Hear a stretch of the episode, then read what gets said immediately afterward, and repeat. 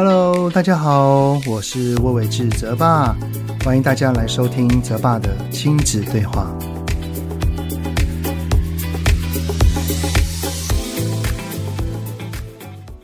Hello，你们好，欢迎收听泽爸的亲子对话，我是亲职教育讲师魏玮志泽爸。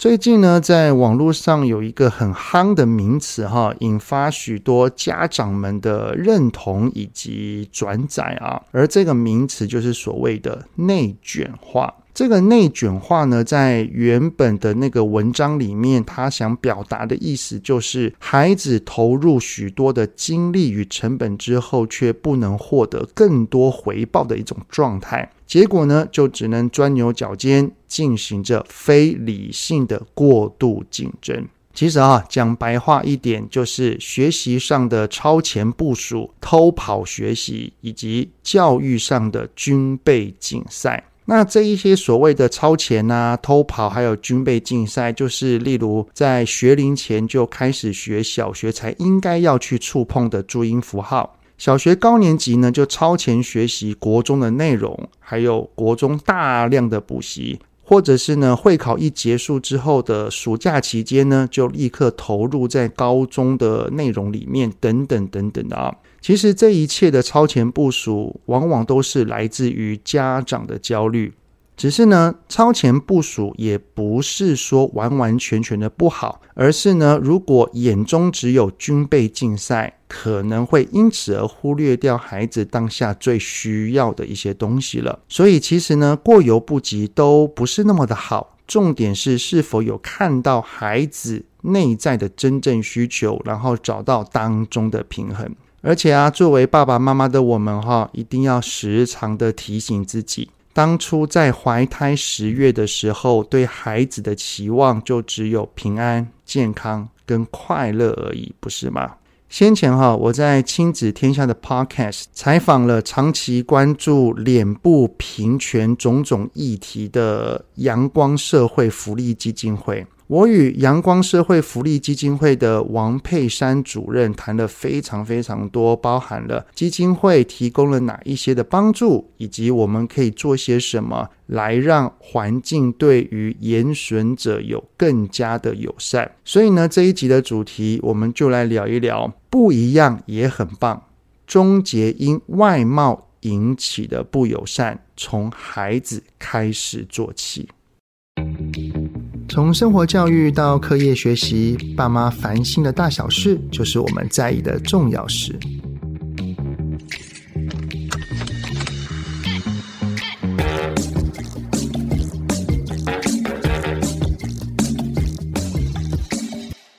各位听友们，你们好，欢迎收听亲子天下的节目《爸妈烦什么》，我是主持人、亲子教育讲师魏玮志泽爸。其实啊，在台湾每七个人里面，哈，就可能会有一个人会因为外貌而遭受到不友善的对待，可能会被取笑、被批评，或者是取一些比较不好听的绰号。特别是在国高中时期，哈，几乎好像有超过一半的孩子常因为外貌而被取绰号，然后呢，在心里面可能会受到了一些些的负面的影响。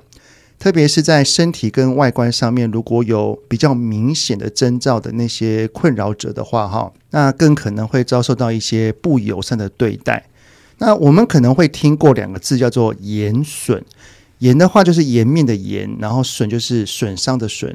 直觉上会是很严重，像是遭遇到尘爆啊、烧烫伤这些颜面损伤。但是其实哈，不仅仅是那样，也包含了像是胎记啊、血管瘤啊、血管畸形啊、黑色素痣啊等等，在天生在外观上就会有一些不一样的朋友，其实也很需要被重视对待的。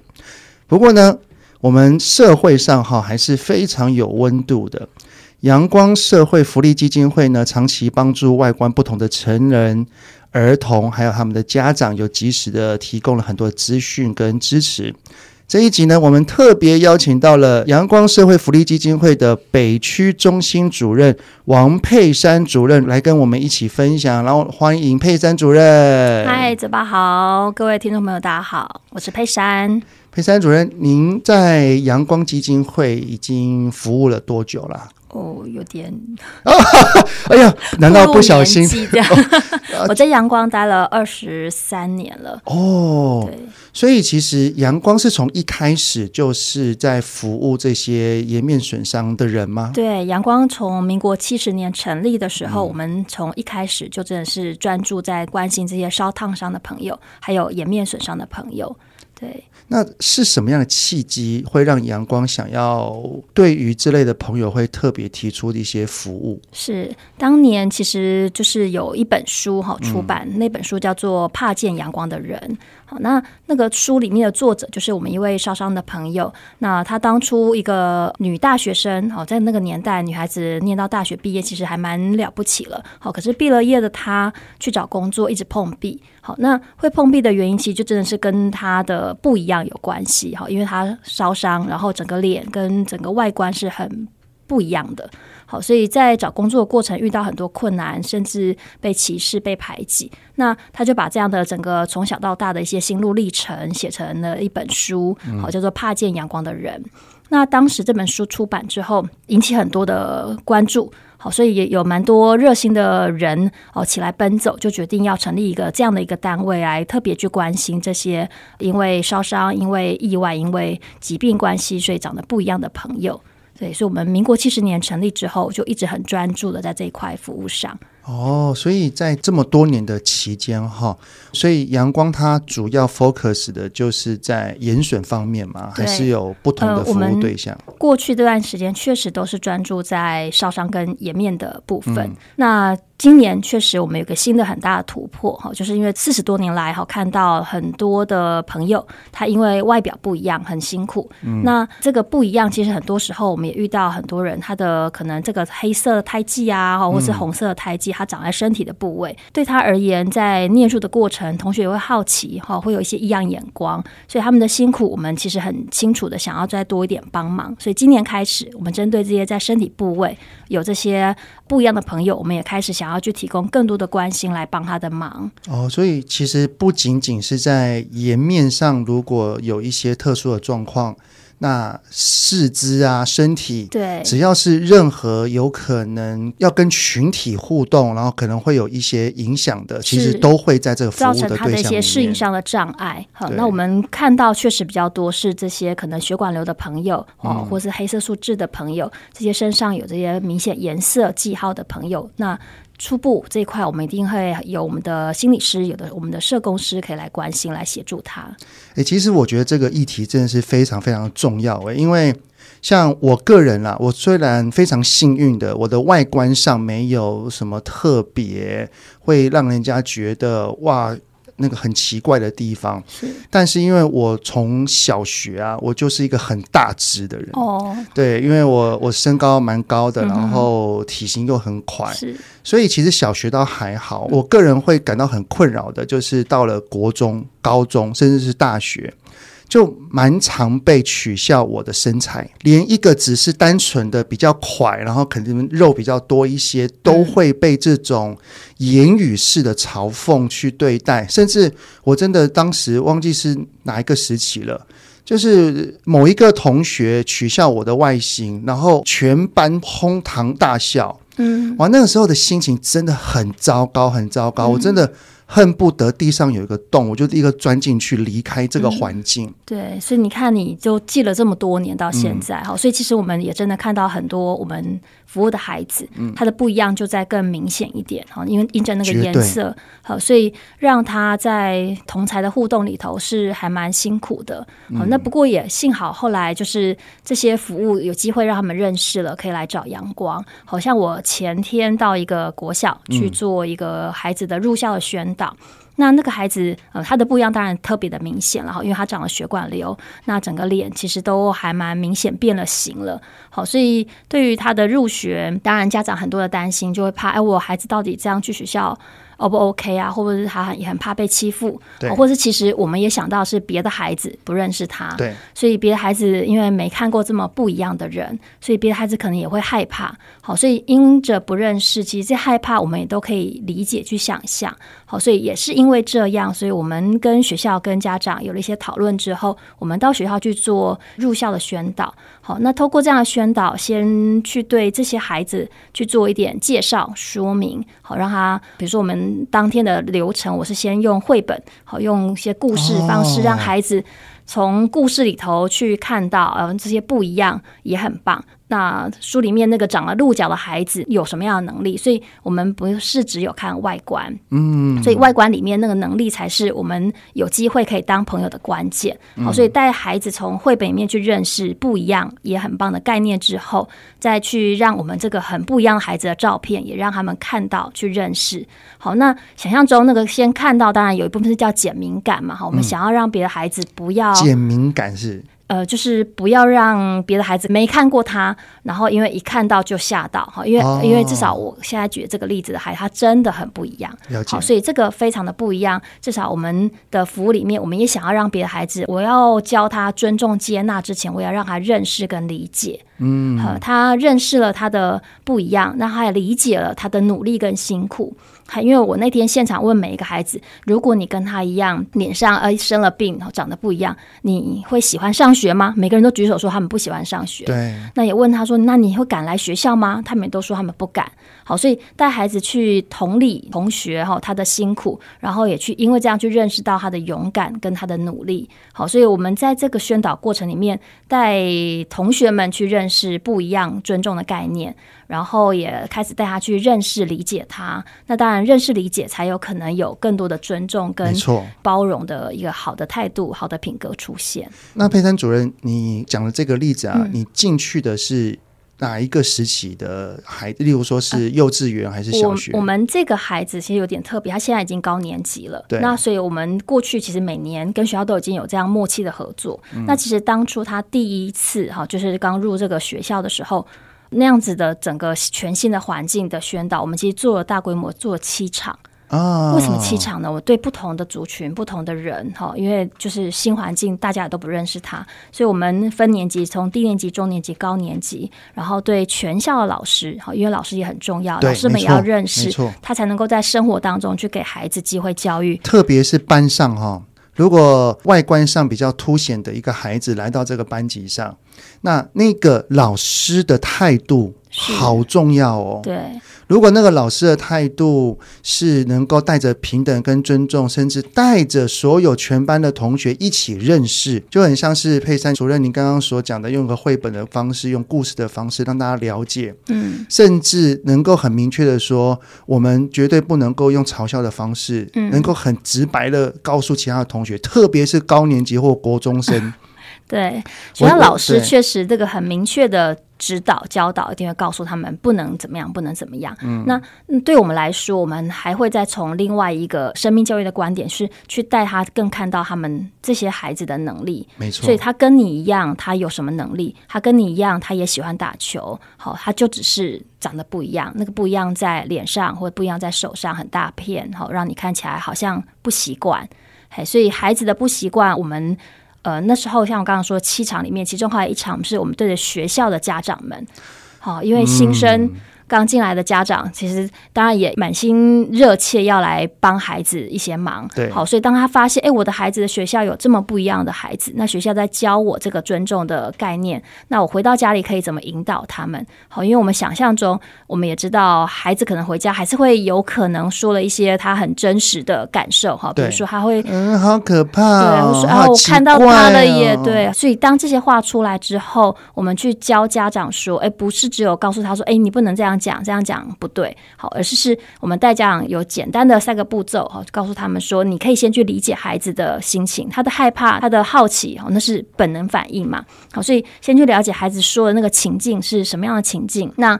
再来是再开始就告诉他一些限制，好，就是你你有这样的心情，有这个话，那这个话我们在当下或者以后在学校我们可以怎么说哈？我们是有礼貌的人，所以不能嘲笑。那我可以怎么去有一些替代的方法？那佩珊组，我们直接来演练一遍好了。嗯嗯嗯。假设我是你的孩子，是，然后呢，我就直接在班上来了一个可能在颜面或者是身体上有一些很特殊状况的小孩的同学，嗯、他来了，然后像我们录制的之前就正好开学嘛，对，开学了之后，然后就看到了，然后我一回到家，然后我就跟说，哎妈。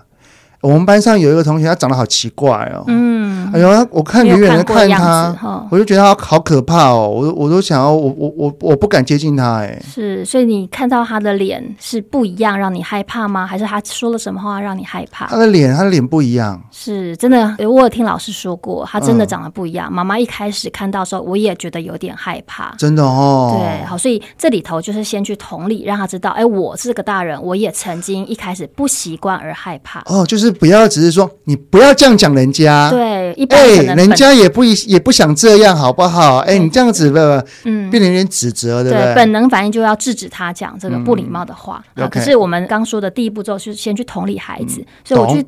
同理，他告诉他，我也曾经不习惯，有点。妈妈，你也觉得这样子有点会害怕，对不对？对，所以再来第二步骤，我们就要给他一个限制了哈，就告诉他说，我们这样讲这些话，他听了会难过，而且我们是有礼貌的孩子，老师也教过我们要尊重。但是他真的就是很奇怪啊！对啊，他真的是。很奇怪，不一样，跟我们不一样。那不一样也很棒。那天老师也说了这个故事，所以啊，我们要来看看怎么样有机会。我们路上看到他的时候，如果还是不习惯，那先快点走过去没有关系。但我想你也很勇敢，很厉害。你也可以慢慢的来认识他，所以下次你就可以有机会看到他的时候，学习点头微笑，让他也觉得哦，你是一个善良的人，你是一个愿意关心他的人。哦，哦，所以我们教他方法，我也接受他看到他不习惯，他快速走过，嗯，这是第一个，对不对？那当我的孩子越来越习惯了，因为其实就是看不习惯才会需要快速离开嘛。对，好，那学校这么大，每天去上课，多看几次，他也许久了，他越来越自在了。那对我们的孩，对那个阳光孩子来说，他其实也会希望有人可以尊重他。懂。好，所以。我就可以去教我的孩子，你现在不习惯，那就快点走过去，没有关系哈。你只要不要指人家讲不礼貌的话，因为这件事很重要，尊重是很重要的品格。我刚刚听到佩珊昨天讲一个，我觉得是蛮棒的一件事情，因为许多的家长可能听到孩子陈述了这样子的互动跟状况，往往只会跟他讲说：“哎，你不要这样啊，你可以跟人家社交朋友啊。”但是却忘掉了孩子在那个当下的处境，他的确还是会有一些不知所措。嗯，所以刚刚我听到有一句话，我觉得很棒，就是你可以告诉我们的孩子，你至少可以怎么做。嗯，例如说你会对他感到陌生，却感到觉得有点害怕，这都是很正常的心情，因为可能你也是第一次看到这样子的同学。嗯，不过呢，你不要去讲那些不好听的话，那你可以怎么样？点头微笑。是。我觉得这个点出来很重要诶，因为我相信，不管是在颜面上或者身体上有一些呃损伤的孩子哈，嗯，他可能要融入到团体。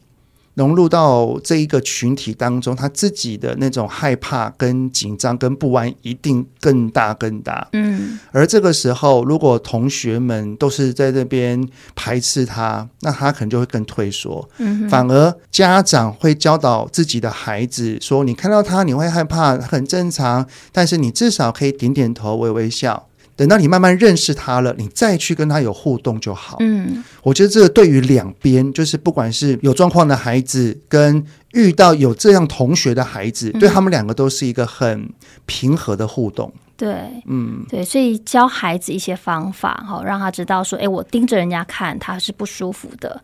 好，或是我去问敏感的问题，他也是不喜欢的。嗯，对，这些都是很重要的一些教导啦。这个我记得好像在阳光这边有提到，就是与颜损者互动的三步三要，对不对？那三步的话，刚刚佩珊主任就有提到说，不要盯着看，对，然后不要问敏感的问题，嗯然后也不要给建议。对，给给建议是什么意思啊？给建议比较是，我想婆婆妈妈常做的事哈。有时候看到别人有需要，呃、就会特地过去告诉他：“哎，我认识一个什么样医生，你一定要去看。我看网络上哪个医生超厉害的。”好，那其实对我们很多阳光的朋友来说，他们真的超常有这种经验。嗯，好，因为真的太不一样了。那也真的也还蛮多热心的人，嘿，所以那个太过热情。哦、佩珊主任，这个你讲这一段话，我完全懂。你知道我我女儿她就是天生闪光，嗯哼，所以她基本上出生大概小班的时候，三岁左右的时候，因为学校幼稚园去安排做体检视力检查，所以我女儿就被检查出她有高度闪光。哦，所以从那一刻开始就她戴眼镜了。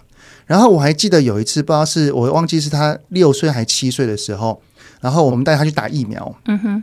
我们带他去打针就对了，就是打疫苗的那种。打的时候呢，我们在排队，然后旁边就是一个婆婆妈妈，嗯，然后她看到我的女儿戴眼镜哦，就这样子哦，她看到我女儿戴眼镜哦，哦，她要教你方法，她就立刻跟我说：“不要让你的孩子一直在那边看三 C 啦。”哎呀，天哪！你看啦，你让他看三 C 都看到戴眼镜了啦。哦，我当下听到就火了，你知道吗？真的，所以那个过度的热情跟建议是很沉重的负担。就是你不了解我经历过了哪一些状况，嗯、你不明白我有度过哪一些困境，然后就我知道这是热心啦，但是你的热心就好像把我之前所做的一切全部都抹杀掉了，好像就已经认定我是一个没有把孩子给教好的爸爸。嗯，有时所以有的时候建议哈，就要看关系。对对，嗯。那这是刚刚三步嘛？对，那三要是什么？第一个是要有平常心。好、嗯，其实对我们的朋友来说，他也很希望被一般化的对待。对对，特别像我们曾经有些孩子，他入学，老师看到他呃，比如说他手受伤哈，很不一样。嗯、但其实我们有很多孩子是认真复健了，然后让自己的功能 OK 了才去上学。嗯、老师热情到说，啊。你都不用当直升，什么事都不用做。呃，对，所以那个其实太特殊化的对待，对我们这些孩子来说也是太沉重了。懂？对，过度关爱。就是我们对其他的孩子是怎么样，然后对这样的孩子也是差不多就好了。对，那也很常会有朋友问我们说：“哎，我。”要怎么跟这样不一样的朋友说话？对，好，我跟他讲话看哪里？我说你跟我讲话看哪儿？嗯、你跟他讲话就看哪里啊？一般我们来说就是脸上这三角地带嘛，就是眼睛，然后鼻子这三角地带。对，所以一般我们跟人说话的时候互动，大概就是在这个三角地带上去游移。对，那你跟我们这些不一样的朋友相处，在说话的时候，你也是很自然的，就是这样的互动。那如果正好那个眼损的人受伤的地方就是这三块，可能会占一大部分。嗯，那我们要盯着那边看吗？还是可以怎么做？刚前面有说到哈，不要盯着看嘛，对不对？好，那三步其中，那所以其实我们这个所谓的平常跟人说话，也不会盯着某一个位置一直看。嗯，好，所以同样的概念，所以刚说的。要平常心，好，就是我跟泽爸怎么说话，嗯、我现在跟我的阳光的商友也是这样的说话，就是会看看他的眼睛，看一下，然后又飘走，然后再回来，嗯、哦，就是很自然的。只是当然，我想对大多数人来说，一开始真的是不习惯，会会一定会。嗯、好，所以第一个平常心，要平常心。那另外两个要呢？另外两个要，第二个是要有同理心。好，嗯、我们刚说到，去让大家知道，哎，他的努力跟他的辛苦，所以你可以因为这样更多的去理解他的状况，去关心他。我觉得同理心这一块哈，真的很需要家中的爸妈以及学校的老师要。一起帮忙，嗯，因为一个孩子他本来就，你说他能够像成人一样同理心吗？我觉得是有难度的啦，嗯，因为孩子他就是在这个成长过程当中要培养的，嗯，而这个培养的大人就非常重要了，嗯。嗯，小小孩在这样的同理的培养上，也许有些时候要可以有一些呃小游戏的创造啊，比如说刚才说的不要盯着看，对他来说怎么样叫做不要盯着看？哦我们就可以跟他练习啊，玩一个游戏。你跟着妈妈一起，那我们轮流。好，现在我先看你，那我们计时三十秒。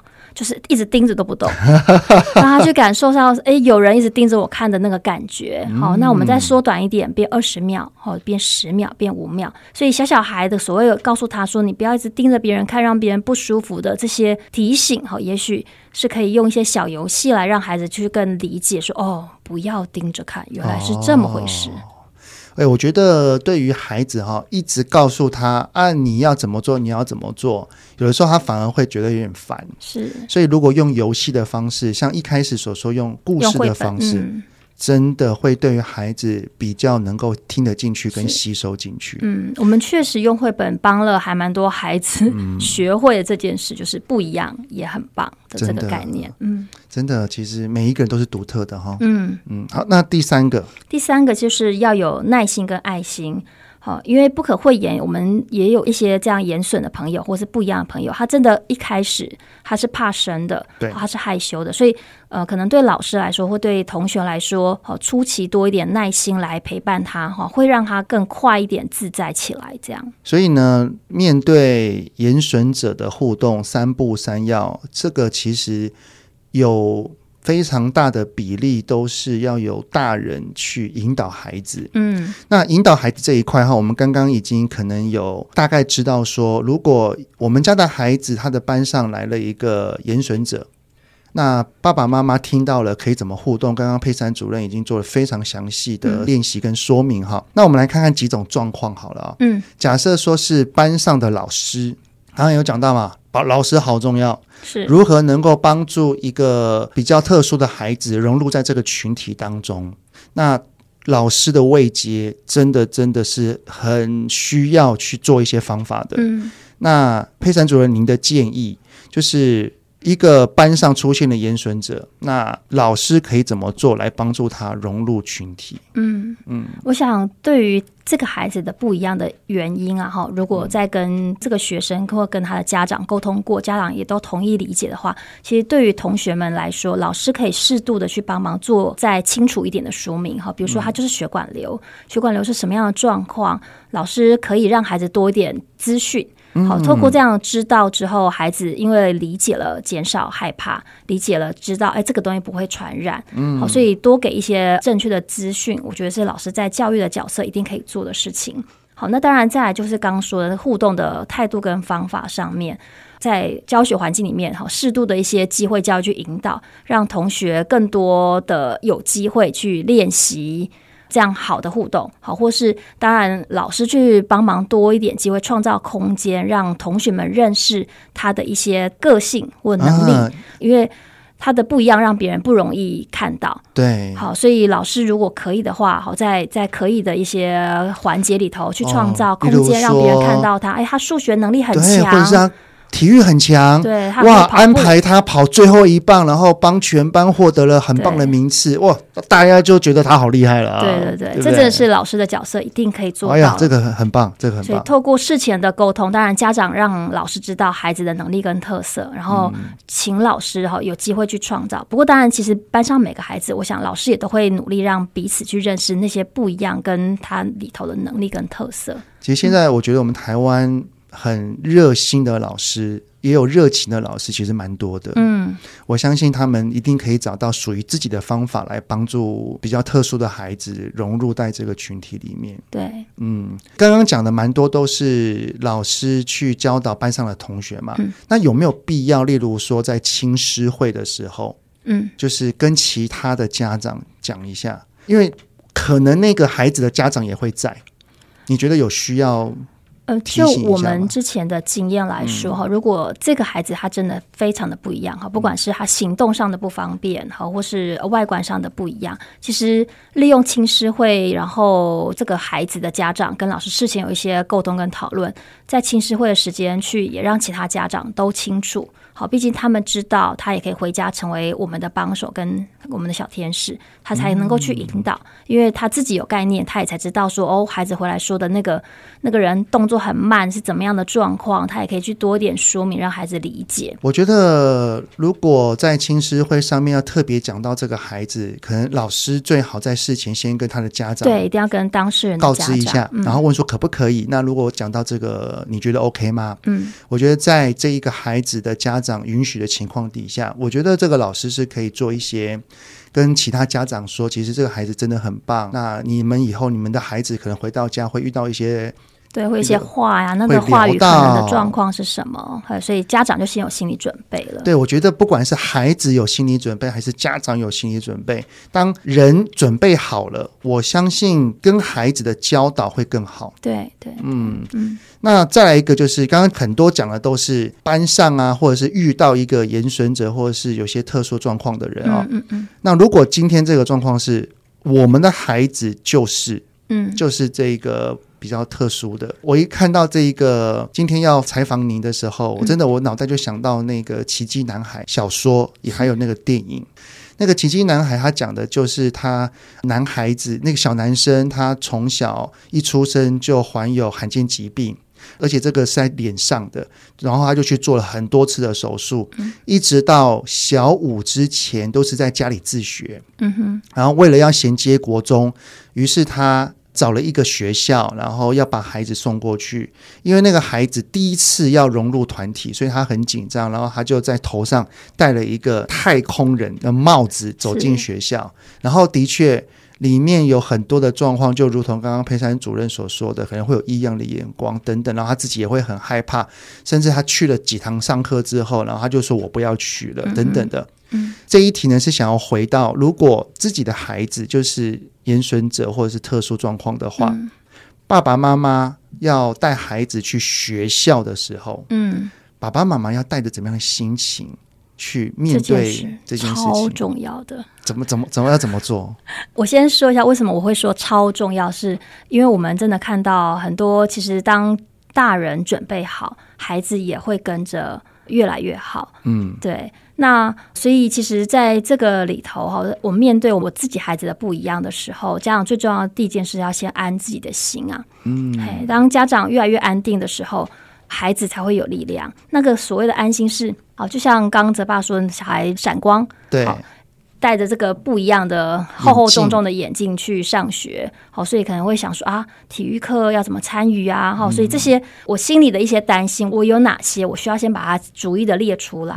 好，所以第一件事情是先把自己的问题跟困难好好的去列出来，去看看我的担心，我的焦虑。对，因为很多时候其实列完之后，你就发现哦，这个可以怎么解决？这个可以怎么克服？或者列完之后发现哦，其实就是这十点而已，没有二十点、一百点做不完的事。好，所以先。逐一的把自己的问题先列了清楚的清单，再来，当然还有一个更重要的是，我要先去正常化我的担心，就是我身为一个担心的，对我身为一个爸爸一个妈妈，我担心我的孩子，甚至我的焦虑是正常的。嗯、哦，别的家长也是这样，因为就像刚刚泽爸说，每一个爸妈都有焦虑啦。对啊，就像就像我我曾经自己很深刻体验那个不一样，是我生大女儿的时候，真的很、嗯、很神奇的经验，我的孩子。嗯足月，然后产检都正常，生出来他的体重只有一九八零哦。现在大部分都至少两千七，很已经很轻了嘛，哈，大部分都三千以上，对三千，对，但我一切都 OK，生出来只有一九八零，过轻哎，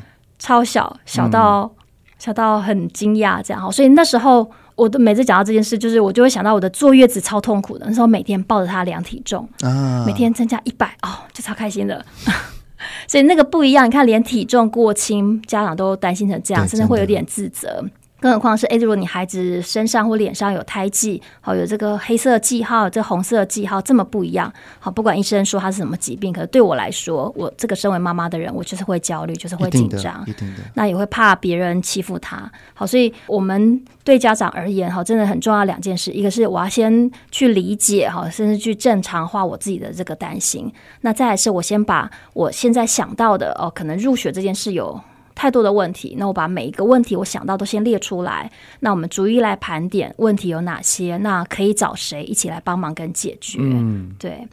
那当然自己家长准备好之后，再来就是孩子也要同时要预备嘛，哈。所以孩子的部分是他需要学会怎么去回应别人，嗯，好，就是我就是真的不一样嘛，我脸上就是有一大块这个红色血管瘤，那别人问我，我会不会回答？好，或是我可以怎么回答？好，当我心情好的时候，我可以多说一点哦。我这个是血管瘤，我有在看医生哦。哦，跟孩子做一些演练，对，我要先跟他练习，好，让我的孩子学会说清楚。越小的孩子，越小的孩子可能学龄前或者是一二年级，搞不好人就很多就会很自然说：“你为什么会这样啊？”嗯，年年怎么回事啊？对，那我的孩子可能可我可以跟他练习出很多种回应的方法哈，嗯、比如说有的家长他跟他练习出来，刚才说这是很清楚理性的回答人家，我就是血管瘤，所以不一样。好，那也有的孩子，他从小妈妈带他练习回答的方法，就是很很幽默，就是告诉他说：“哦，呃，我在妈妈肚子里面撞了一下，哦，这个到现在还红红的。”哦，这是在幼儿园阶段，他可能会有的一些回答方法，嗯、那也还蛮有用的，在幼儿园的阶段，我相信。对，好，所以带孩子先去做好准备，准备好我可以怎么回答别人，因为我就真的是不一样。对。对，所以这是第一个我们可以有准备。那当然，再来孩子入学前，另外该有的能力一定要先预备好嘛，哈，不管是像入小学，小孩一定要先学会上蹲式厕所嘛，哈，这是很多老师都教的。好，所以各式各样该有的一些一般孩子要有的能力，我们也要有。嗯，当然，第三个部分是也让我的孩子可以有机会去更认识更多和我一样不一样的人，先去扩大他的视野。好，或是因着我们知道他这样的害羞，有没有需要在幼儿园阶段，我就可以先。让他去练习，对，先去练习。他知道我不是唯一的，所以他也会因为这样稍微让自己更自信、更自在一点。他知道我不是那个特别不一样的人，嗯、世界上有很多不一样的人。好，那所以在认知里头，我们先去扩大他的认识跟理解。好，或者是当然在内在心理能量的部分，呃，阳光我们也有一些心理师的服务，针对孩子去用游戏的方式来协助他去更多增加自信，更多增加他的能量。对、嗯、我们有孩子，我其实真的很佩服他，就是他这个血管瘤的面积跟颜色很大跟明显。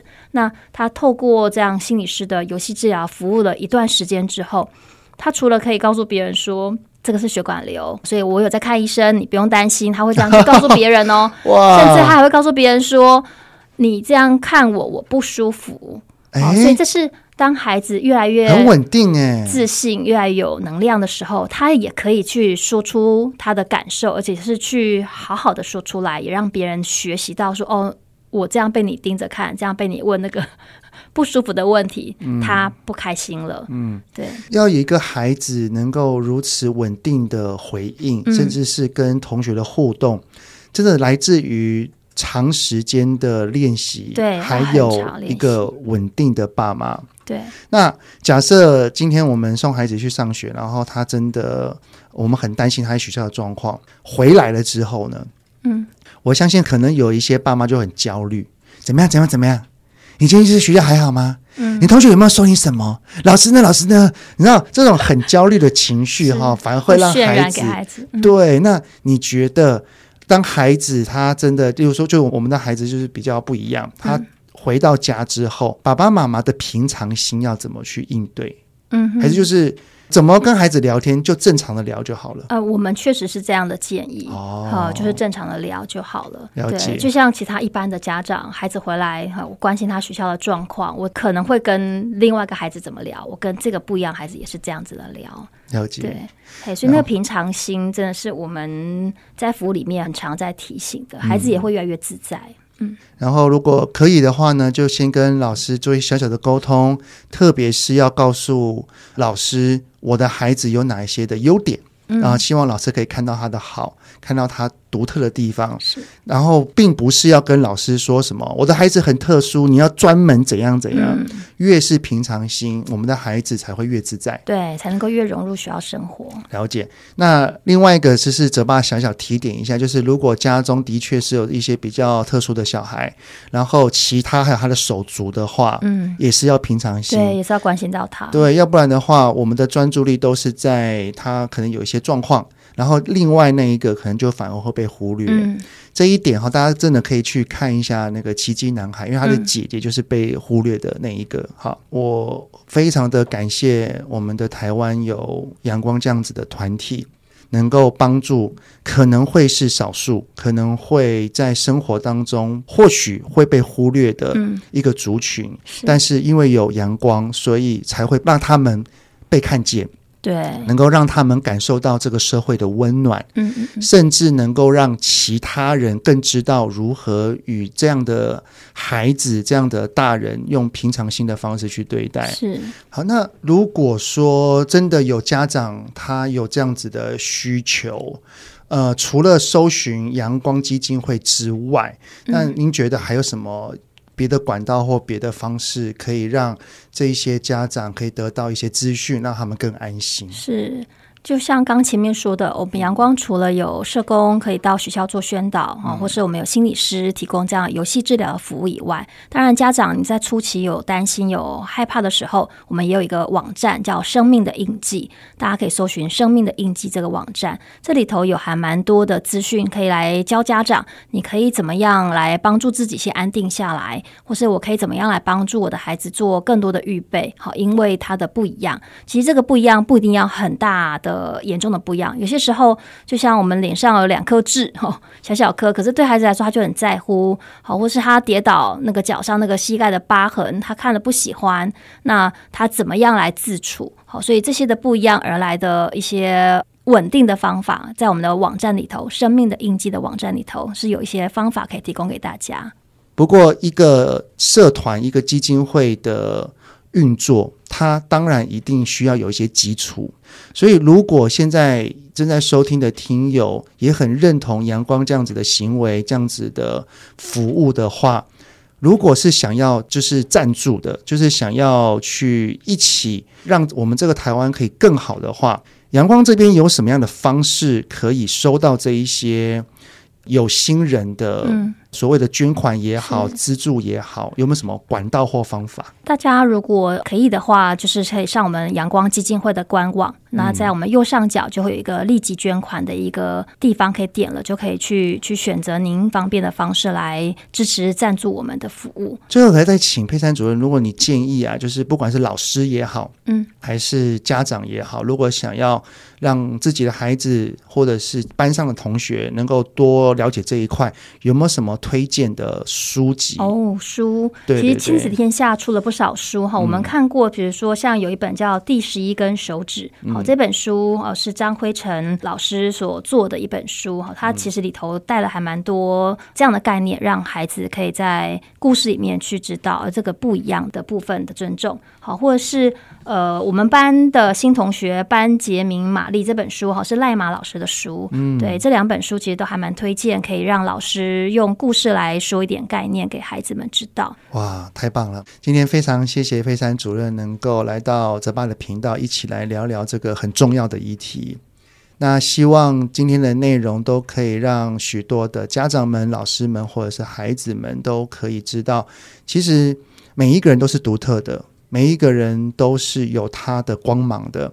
我们不要因为一个人的外貌或者是一些些的所谓的跟别人不一样，然后就做出一些嘲笑的举动。其实每一个人活在这个世上，都一定有它的意义存在。是，嗯，再次谢谢佩珊主任，谢谢，谢谢，谢谢泽爸。我们刚刚在节目当中所推荐的好书呢，只要是亲子天下出版的，都可以在亲子天下的 Podcast 好书专卖店里面找得到哦。